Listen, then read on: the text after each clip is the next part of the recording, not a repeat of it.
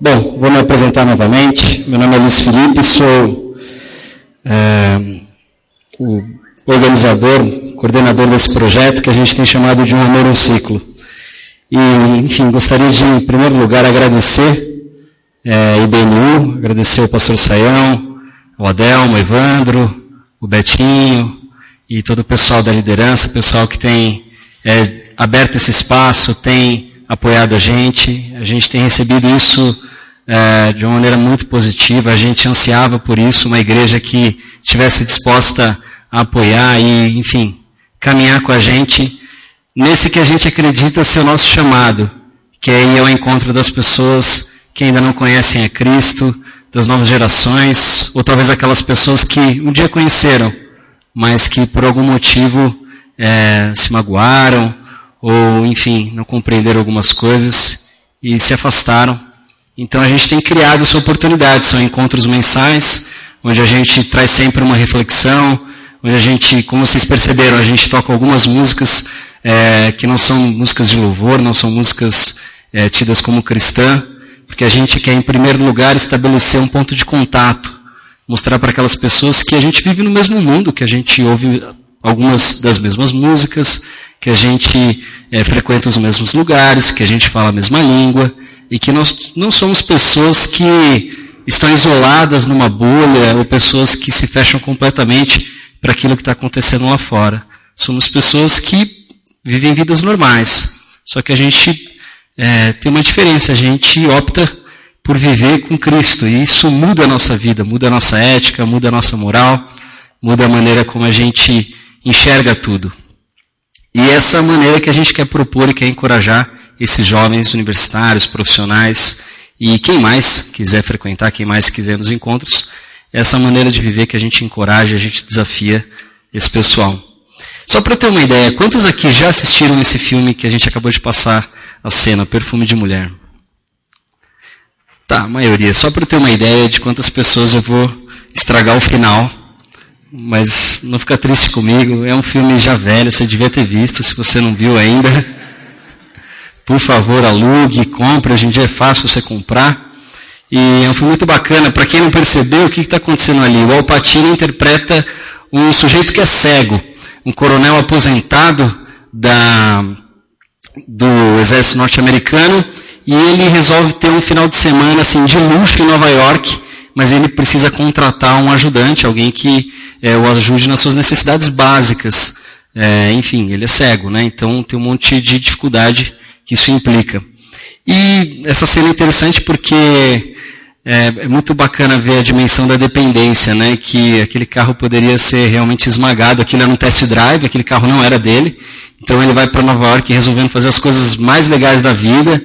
Então comer nos lugares mais caros, é, dançar nos lugares, é, enfim, é, mais badalados, ficar hospedado no melhor hotel, e depois ele dirige uma Ferrari.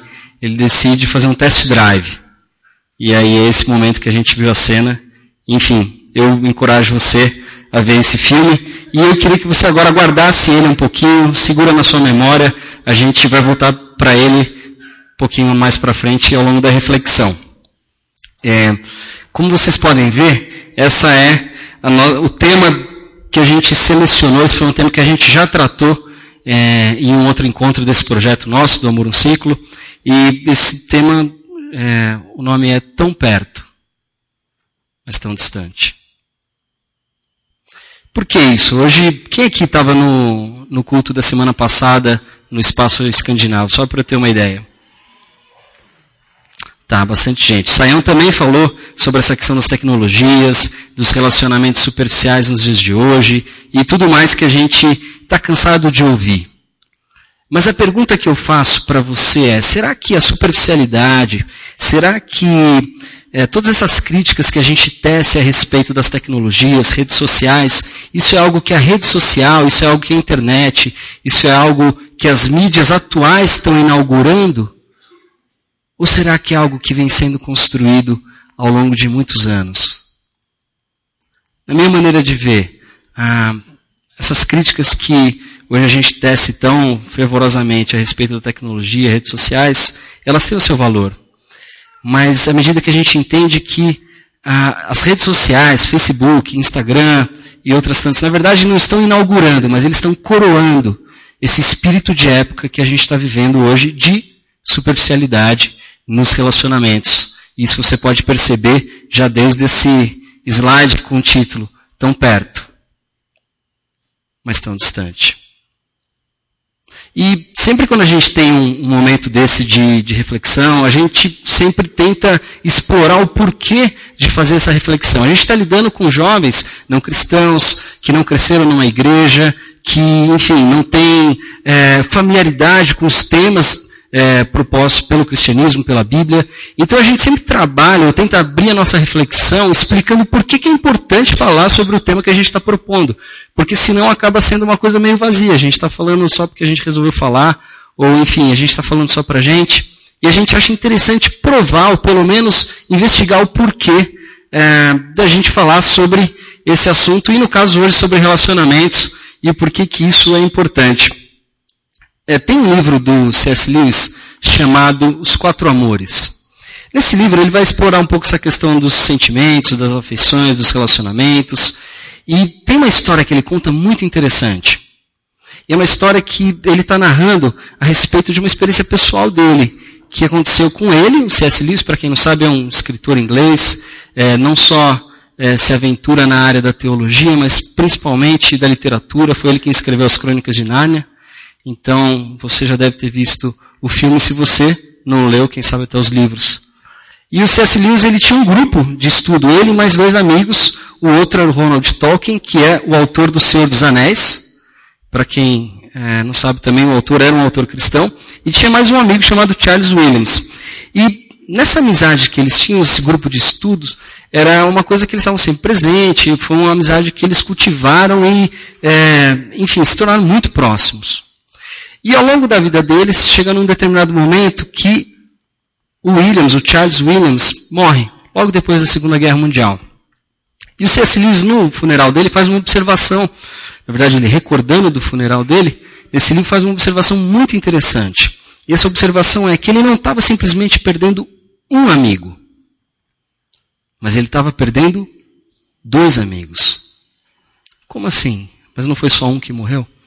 E ele vai explicar isso daí. Ele vai dizer o seguinte: que tinha um lado do Tolkien, que é um amigo que não morreu, autor do Senhor dos Anéis, tem um lado dele que só existia à luz da presença do Charles. Ou seja, tinha uma risada, um humor, um jeito que o Tolkien tinha, que só acontecia quando o William estava perto. Ele extraía isso do Tolkien. Então, nessa medida, essa reflexão que ele está fazendo é o seguinte: eu não estou perdendo só um amigo, eu estou perdendo dois, porque tem um lado do Tolkien que agora que o William se foi, eu nunca mais vou ver. Porque tinha a ver com o relacionamento dos dois, tinha a ver com a amizade dos dois. E por que que, meu, por que que você está falando, contando essa história? O que que isso tem a ver? Eu não sou só eu. Eu sou eu, mas você.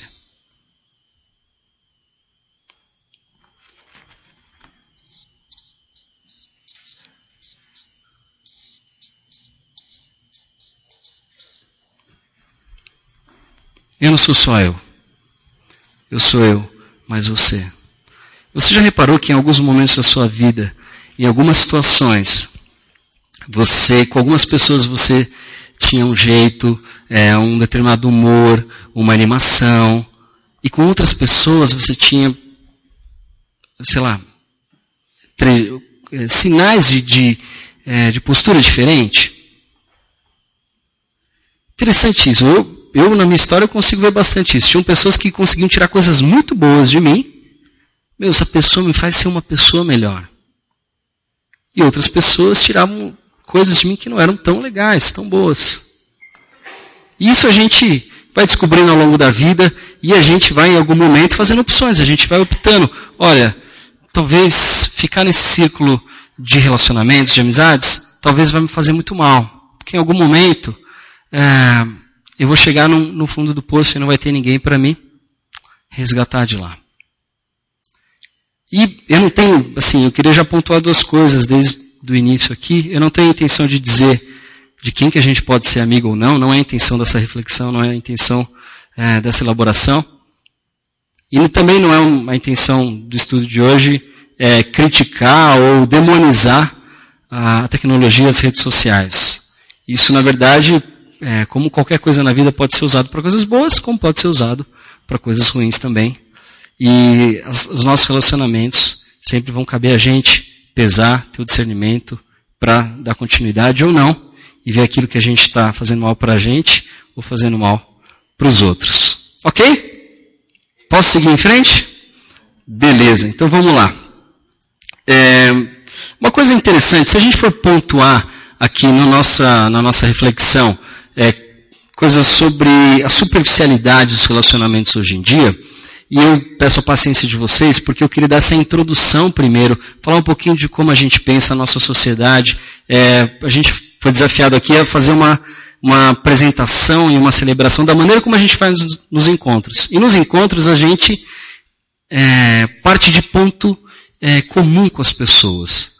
Então a gente primeiro precisa se identificar, falar da mesma realidade que a gente está vivendo e depois a gente apresenta a maneira que Jesus é, nos desafia a viver, óbvio que através da Bíblia. Mas por enquanto ainda queria tecer algumas coisas a respeito da nossa sociedade hoje em dia. Então seria muito fácil aqui a gente falar a respeito do hedonismo. Todo mundo sabe o que é o hedonismo? A prática do prazer. Isso é algo que está muito, ah, muito enraizado na nossa sociedade. A gente quer sempre prazer, a gente quer sempre se sentir bem, a gente não quer passar por dor nem por sofrimento. Ah, quem aqui nunca ouviu aquela frase? O importante é você ser feliz. E você provavelmente ouviu isso durante muitos anos, e isso está lá guardado. E isso é importante porque faz você viver de uma determinada maneira. À medida que você pensa, eu quero ser feliz, eu preciso ser feliz, eu preciso sentir prazer o tempo todo. À medida que a gente vive dessa maneira, as nossas ações, a nossa ética, é, os nossos valores vão ser afetados. Porque à medida que um relacionamento não está me fazendo me sentir muito bem, eu descarto. A gente pode falar também do consumismo, dessa, é, digamos assim, desse estilo de vida descartável, onde aquilo que perdeu o valor se tornou obsoleto, a gente vai lá e joga fora, porque tem um outro na vitrine para comprar. À medida que esse relacionamento não me oferece mais aquilo que eu quero ter, eu descarto. Porque o importante é ser feliz. Então, esses são apenas alguns é, são apenas alguns é, tópicos a respeito daquilo que a gente já está vivendo e você já sabe, eu não preciso te contar isso. Mas é importante para a nossa discussão, é importante para aquilo que a gente está é, abordando hoje, principalmente na questão dos relacionamentos. E tem um tópico que é, esses assim, hedonismo, consumismo, ah, individualismo, a gente está cansado de ouvir, ou não? Quem aqui nunca ouviu falar de consumismo, hedonismo, individualismo? Agora quem nunca ouviu vai ficar com vergonha de levantar a mão, mas tudo bem. Mas provavelmente você já ouviu. Então a questão não é essa, vocês já sabem disso, hedonismo, consumismo, individualismo, mas hoje eu queria tentar por um outro tópico. Outro tópico que a gente ouve muito. E ele é bonito de falar, ele é bonito de ouvir. Só que tem implicações filosóficas, conceituais, que nem sempre a gente está ciente. Estava lendo esses dias um livro de um filósofo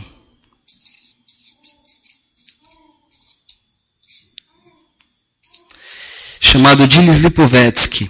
Ele, no seu livro A Sociedade Pós-Moralista, ele tece um pouquinho a respeito desse conceito. Você sabia que é, na, na, Europa, ah, se não me engano, a segunda qualidade ou virtude mais desejada pelos europeus para os seus filhos é a tolerância.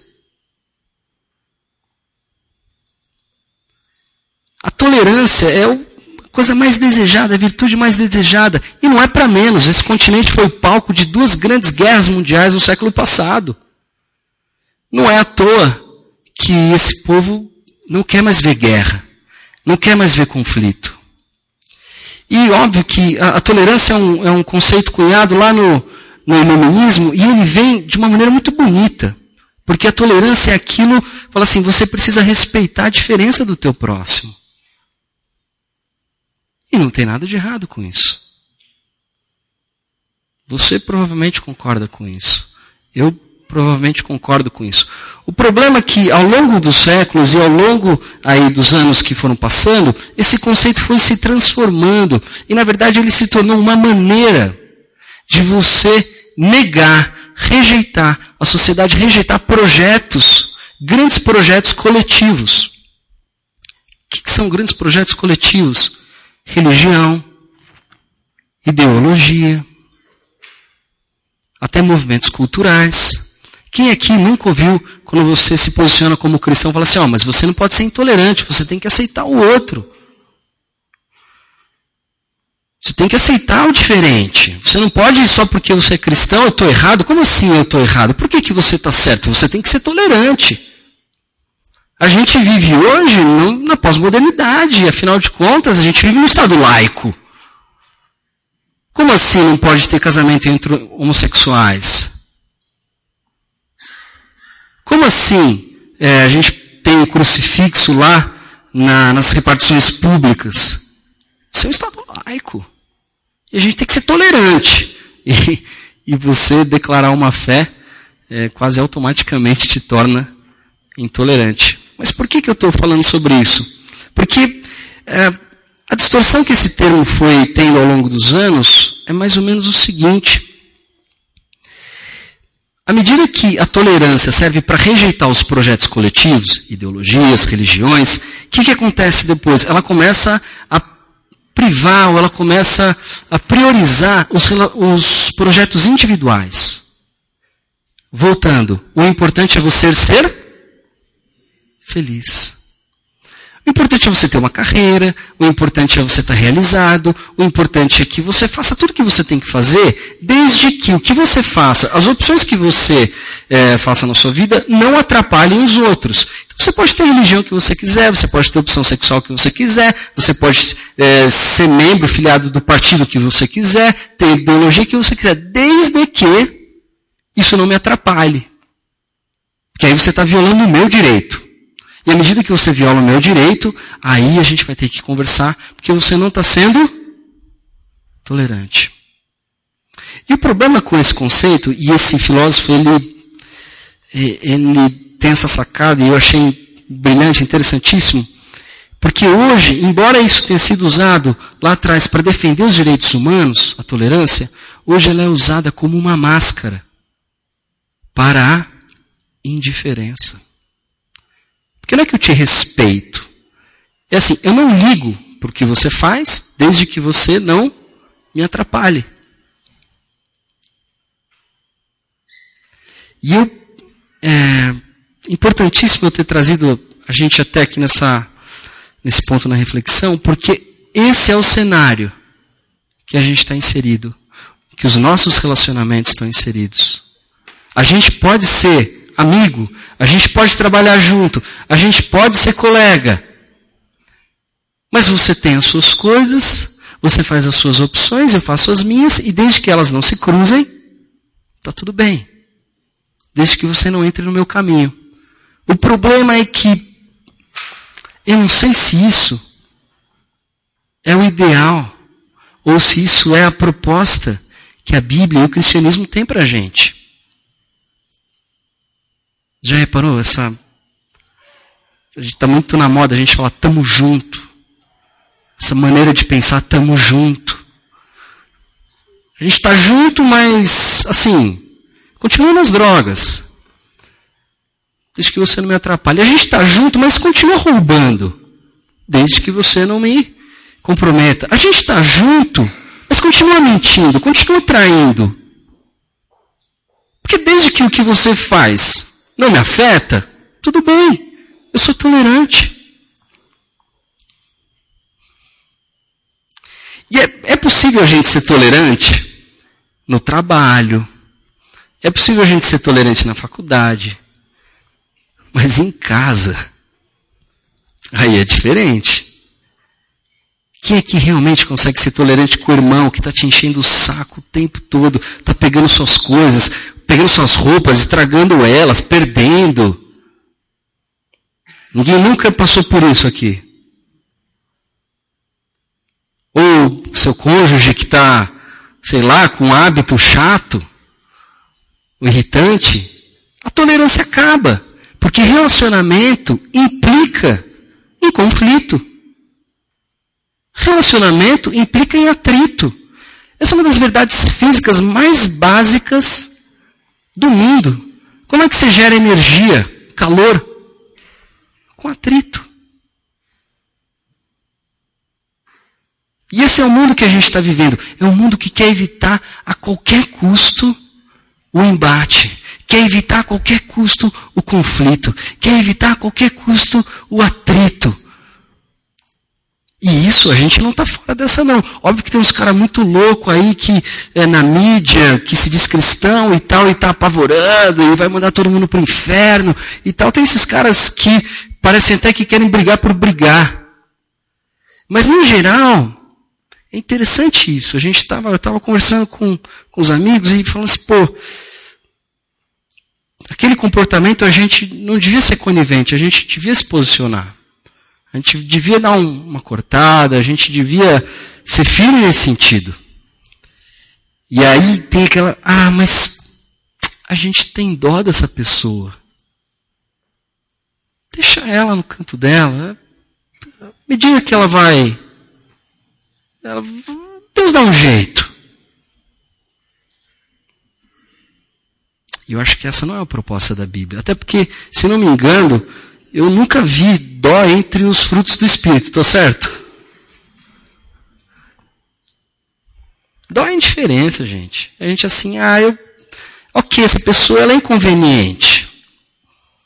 Mas eu não ligo o suficiente para tentar trabalhar ou mostrar para ela que ela está enganada.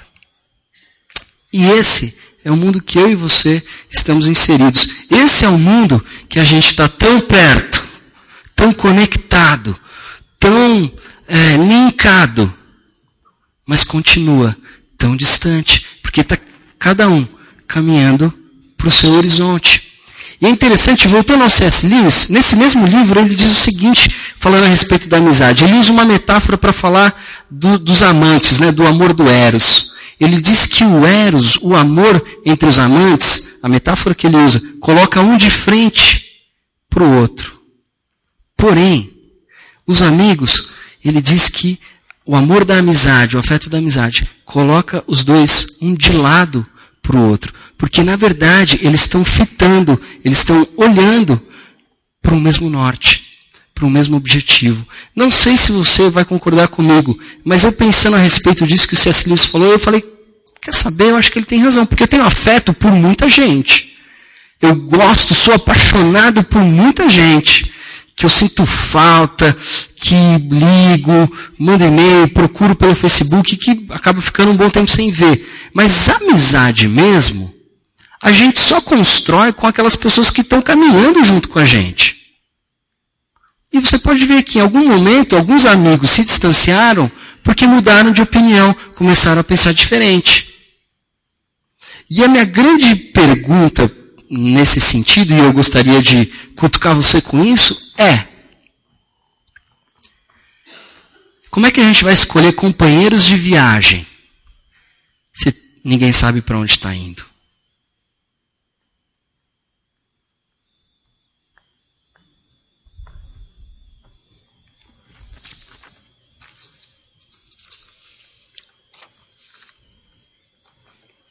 Queria te convidar a abrir no Evangelho de Lucas.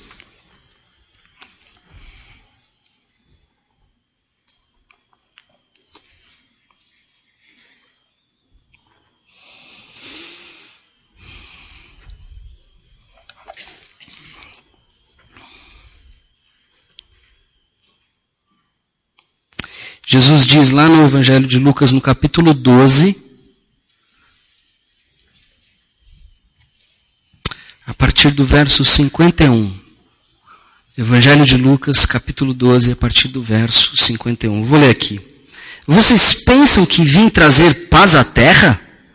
Não, eu lhes digo. Ao contrário, vim trazer divisão. De agora em diante haverá cinco numa família divididos, uns contra os outros, três contra dois e dois contra três.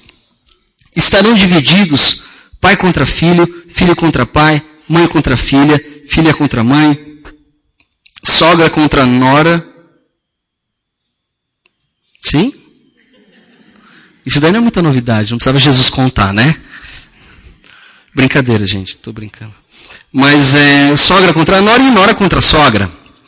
É interessante, esse livro, na verdade, ele é uma. É, desculpa o livro. O, esse texto que eu li é uma, mais uma provocação. Porque se a gente vive nesse mundo, estamos junto, o importante é estar junto, estamos junto, e a gente, estamos junto, mas é um tapinha nas costas, você faz o que você quer, você vai na balada que você quer, você fuma o que você quiser, você vai é, onde você sentir mais prazer. Se esse é o mundo que a gente está vivendo, do estamos junto, é meio complicado, porque o que Jesus veio falar é o seguinte, olha, não é estamos junto. A minha vinda promove divisão. Não porque eu goste da divisão mas porque a, a mensagem que eu vi trazer não dá para você suportar se você não encarar ela de cabeça. E eu não sei se você já teve é, uma situação assim na sua vida. Eu já tive. Quando eu me converti, parte da minha família não aceitou. E eu tive que enfrentar uma barra. Só que eu tinha só 12 anos. Isso é. Para quem já experimentou, sabe que não é fácil. Queria te convidar a abrir novamente em Provérbios 27.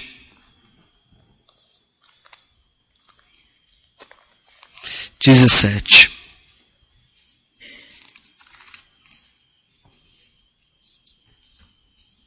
Provérbios 27, 17.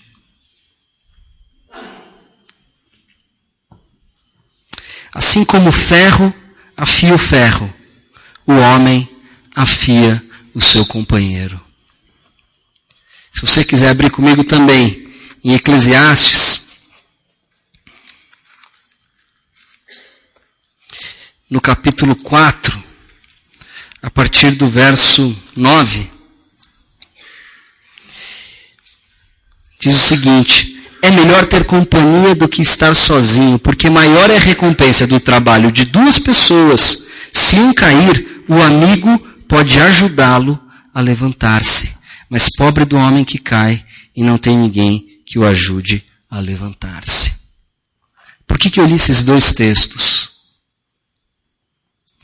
Provérbios, assim como o ferro afia o ferro, o homem afia o seu companheiro. É melhor que dois andem juntos, porque se um cair, tem outro para levantar. Do que, que a gente está falando? Relacionamento, segundo o cristianismo, segundo a tradição judaico-cristã, segundo aquilo que a Bíblia está trazendo. Não é simplesmente estamos juntos, não é uma grande comunidade hippie cristã, onde cada um faz o que quer e, enfim, o importa é que ninguém se, se pegue, brigue, haja conflitos. Pelo contrário, como é que vai afiar o ferro se não tem ali atrito, se, um, se os não saem desgastados? Relacionamento implica em conflito. Relacionamento implica em atrito. À medida que existe uma preocupação de mútuo aprimoramento. E essa é a proposta do cristianismo para a gente. Essa é a proposta que a Bíblia traz. Eu tenho, às vezes eu encontro com pessoas que falam assim, não, você tem que me aceitar do jeito que eu sou. Sou assim, não posso mudar. Tem que ser tolerante. O problema é que essa pessoa não pensa, né? Que todo mundo tem que aturar ela.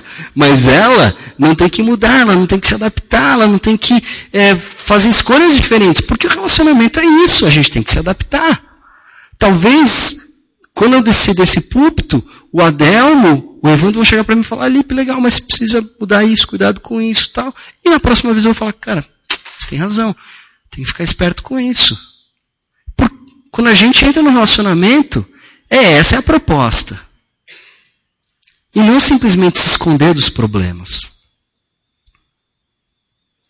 E eu acho que o nosso tempo é o tempo de se esconder, mascarar a indiferença com esse nome bonito de tolerância. Tão perto, mas tão distante. Voltando agora ao último texto que eu vou ler com vocês.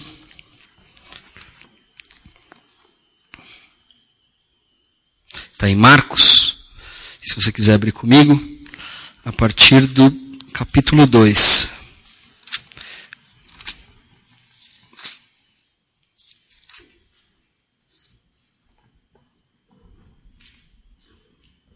Marcos 2, a partir do verso 1, vou começar a ler. Poucos dias depois, tendo Jesus entrado novamente em Cafarnaum, o povo ouviu falar que ele estava em casa. Então muita gente se reuniu ali, de forma que não havia lugar nem junto à porta.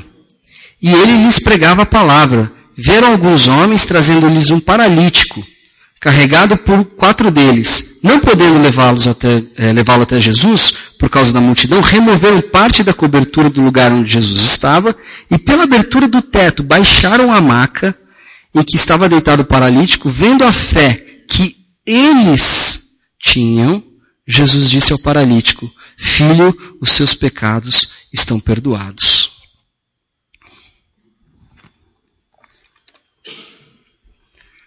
Segura esse texto agora na sua mente, guarda ele, você conhece, não é novo, não é nada de que você já não tenha ouvido. E agora vamos voltar para o filme. Agora eu vou estragar a surpresa para quem ainda não viu, não fique com raiva de mim. Eu prometo não estragar tanto assim. O que, que acontece nesse filme? É, o Al Pacino interpreta um coronel norte-americano que ficou cego e naturalmente se aposenta por invalidez. E óbvio, ele é, não é fácil. Mas ele já era uma pessoa muito difícil, ele é um cara que se deprime, se isola, fica morando numa edícula é, com uma sobrinha dele, porque ninguém mais da família aguenta ele. E ele tem uma ideia, ele fala assim, quer saber? A vida no escuro está difícil demais. Então eu vou acabar com ela. E ele se decide a, antes que isso aconteça, ele fala, mas quer saber, antes eu vou juntar o meu dinheiro e vou curtir a vida como ninguém. Vou para Nova York, me hospedar no melhor hotel, comer nos melhores restaurantes, dirigir os melhores carros. Só que para isso ele precisava de um, de um acompanhante. Ele põe um anúncio na escola ali perto, que era uma escola de ricos, na casa dele, ali perto da casa dele. Só que esse menino era um menino pobre, que precisava do dinheiro. E não só era pobre, como ele também não tinha um pai. E o interessante é que a decisão do coronel de tirar sua própria vida ao longo do filme vai mudando. Porque ele descobre que ele consegue ver a vida novamente mas através dos olhos de uma outra pessoa. E o Charlie, que era o, o menino, ele descobre que ele podia ter um pai, também numa outra pessoa. E é real, eles tiveram que viajar bastante para descobrir que aquilo que eles precisavam estava bem próximos um do outro. Quem que a gente está sendo? As pessoas que ficam em volta de Jesus, tampando a porta? Ou será que nós somos os amigos que estão sendo as pernas daqueles que não têm? Que estão sendo os olhos daqueles que não podem ver? Que estão sendo as mãos daqueles que não podem agarrar? Relacionamentos, segundo a Bíblia, trazem conflitos. A gente tem que se adaptar. A gente tem que se complementar. Não é bom que o homem viva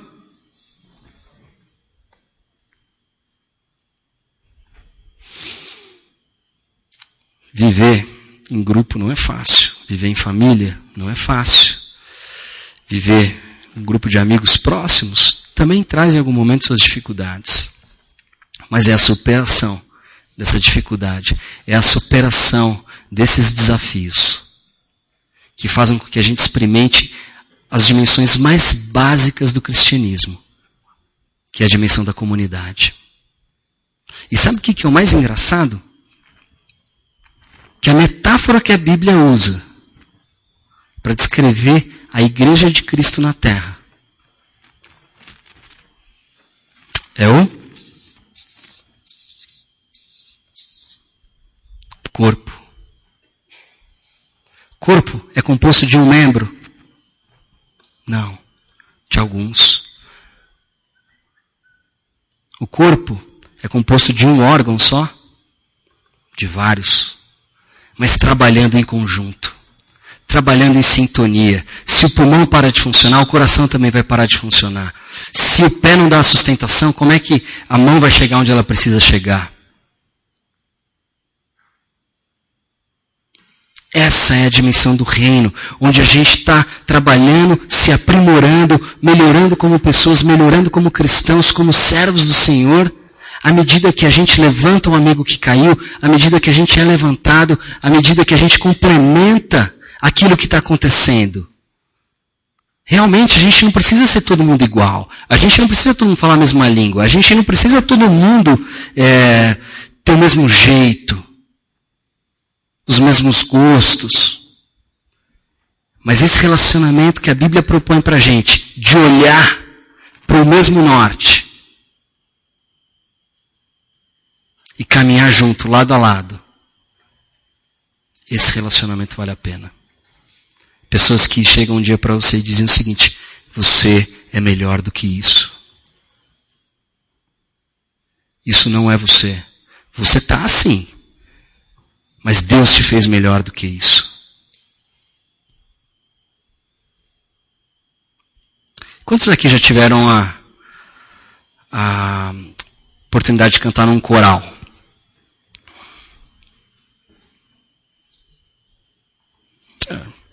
Quem já cantou num coral, sabe que o grande desafio de você cantar num coral não é simplesmente você cantar afinado.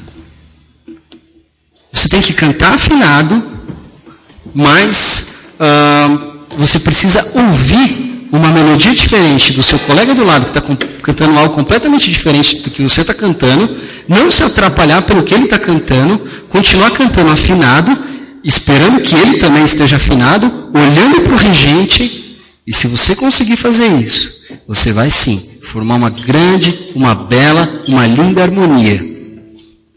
E interessante que quando Paulo diz que nós devemos, é, que assim como membros de um corpo, nós também somos membros da igreja, a palavrinha grega que ele usa para descrever membros, essa palavrinha aqui, melos, é a mesma palavra que vai dar origem para os conceitos de melodia e harmonia. Por que, que eu estou te falando isso? O que, que isso tem a ver? Às vezes, a gente pode representar algumas notas bonitas, afinadas, que estão soando.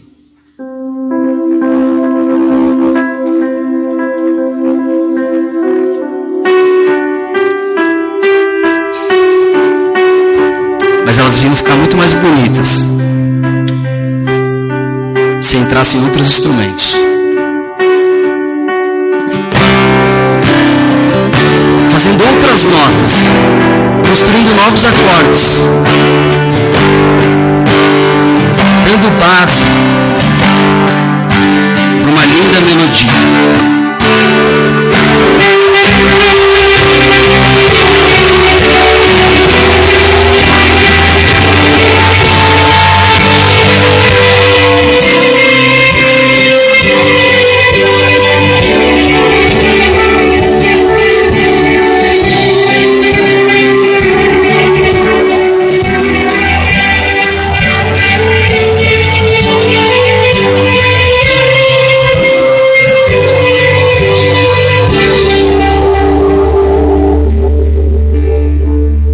Sido desafiado por aquilo que eu tenho lido, estudado, a perceber Deus por outros poros do meu corpo. Assim como uma música, você não sabe explicar por que, que ela te impacta, por que, que ela é bonita. Escapa da sua lógica, escapa do seu entendimento. Simplesmente aquilo te impacta de uma maneira, te atropela. Esse é o Evangelho na nossa vida. Mas a gente tem a opção de escolher ser notas isoladas ou fazer parte de uma grande harmonia, de uma grande orquestra. Fazendo a cama, fazendo a base para uma linda melodia que Deus está escrevendo nas pautas da história. E essa melodia se chama o Ministério da Reconciliação. Assim como Paulo diz em 2 Coríntios, nós fomos chamados para o ministério da reconciliação. E não é simplesmente da reconciliação de Deus com o mundo, mas é da reconciliação do homem com o homem. Eu não sei se você lembra, mas o episódio que segue a queda lá em Gênesis é a morte de Abel por Caim. À medida que eu me separo de Deus, à medida que eu corto esse cordão com Ele, os meus relacionamentos são afetados, a minha vida é afetada, e eu começo não mais a caminhar para o mesmo norte que é Deus, eu começo a me estabelecer como o meu próprio norte.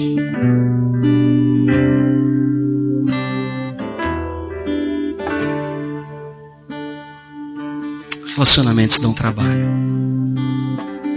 mas dão trabalho porque valem a pena. Vale a pena mais um dia, vale a pena mais uma milha. Vale a pena um filho. Vale a pena um cônjuge. Vale a pena um irmão. Porque a partir do momento que a gente começar a vibrar numa mesma sintonia, Deus vai escrever uma linda música com essa história. Amém. Queria te convidar a prestar atenção nessa música. Essa é a música que dá título ao nosso projeto, é a música tema. E eu queria convidar você a ler, refletir, observar, mas também à medida que você entender, aprender mais ou menos, que você cantasse junto também. Vamos tentar essa vez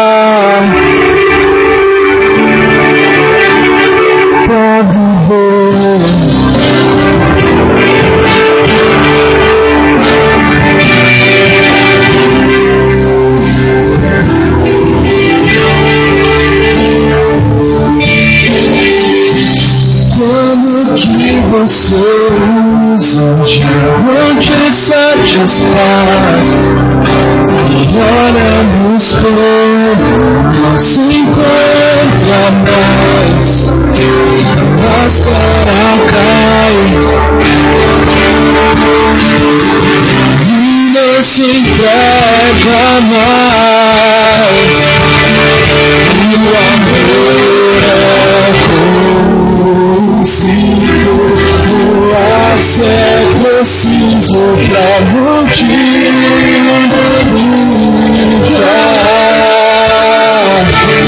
O amor é o que nasce no peito da manifestar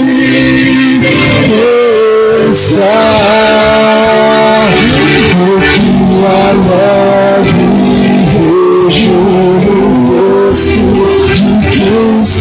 disposto a se sacrificar.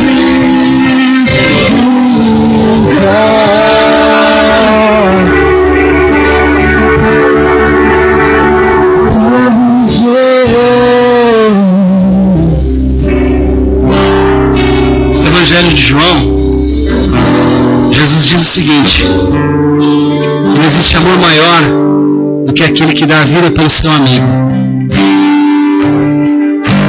Partir daquele momento ele não chamava mais os discípulos servos, mas sim de amigos.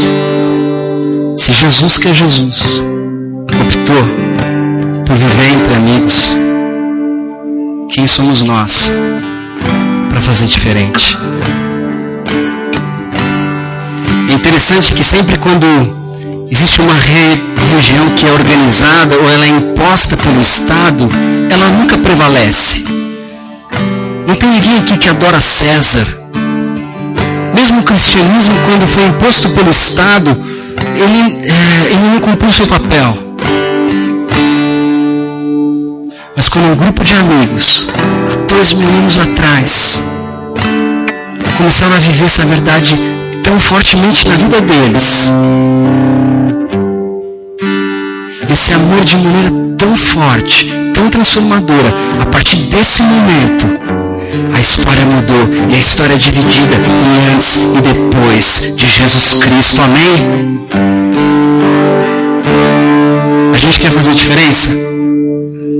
A gente quer mudar alguma coisa? A gente foi chamado aqui para ser luz? Gente se relacionar de verdade, assim como a Bíblia, assim como Jesus nos propõe. Com diferenças, sim, mas caminhando para o mesmo norte, ajudando o companheiro a levantar, afiando o outro, assim como ferro afia o ferro. Esse é o ideal cristão. Tanto é que o próprio Deus em si é um Deus com unidade, é um Deus trino, que é composto de Pai, Filho e Espírito Santo. Essa é uma realidade tão forte, tão, tão transformadora,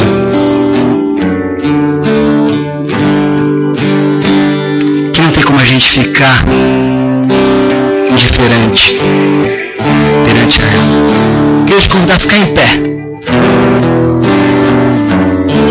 A gente ainda vai terminar essa música. Mas queria que, a partir de agora, que você olhasse para ela e olhasse para aquilo que você está cantando. Como um compromisso. Do amor de Jesus, o perfeito amor, fazer diferença na sua vida, fazer diferença na vida dos seus familiares, fazer diferença na vida das pessoas com quem você trabalha, estuda.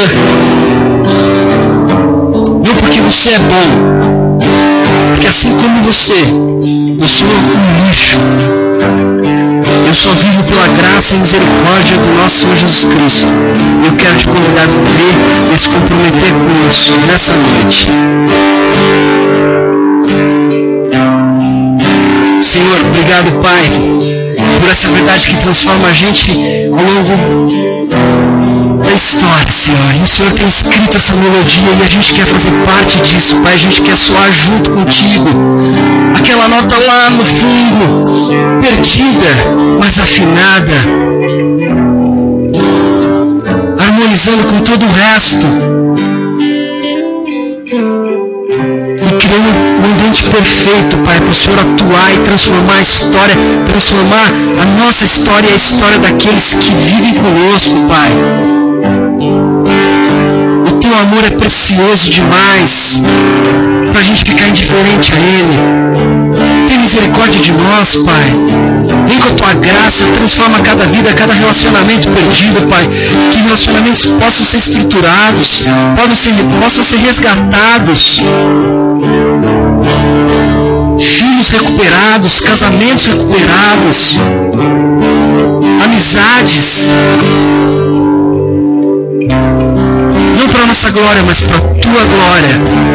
E é isso que eu oro, Pai, no nome de Jesus, Senhor. Amém, amém e amém.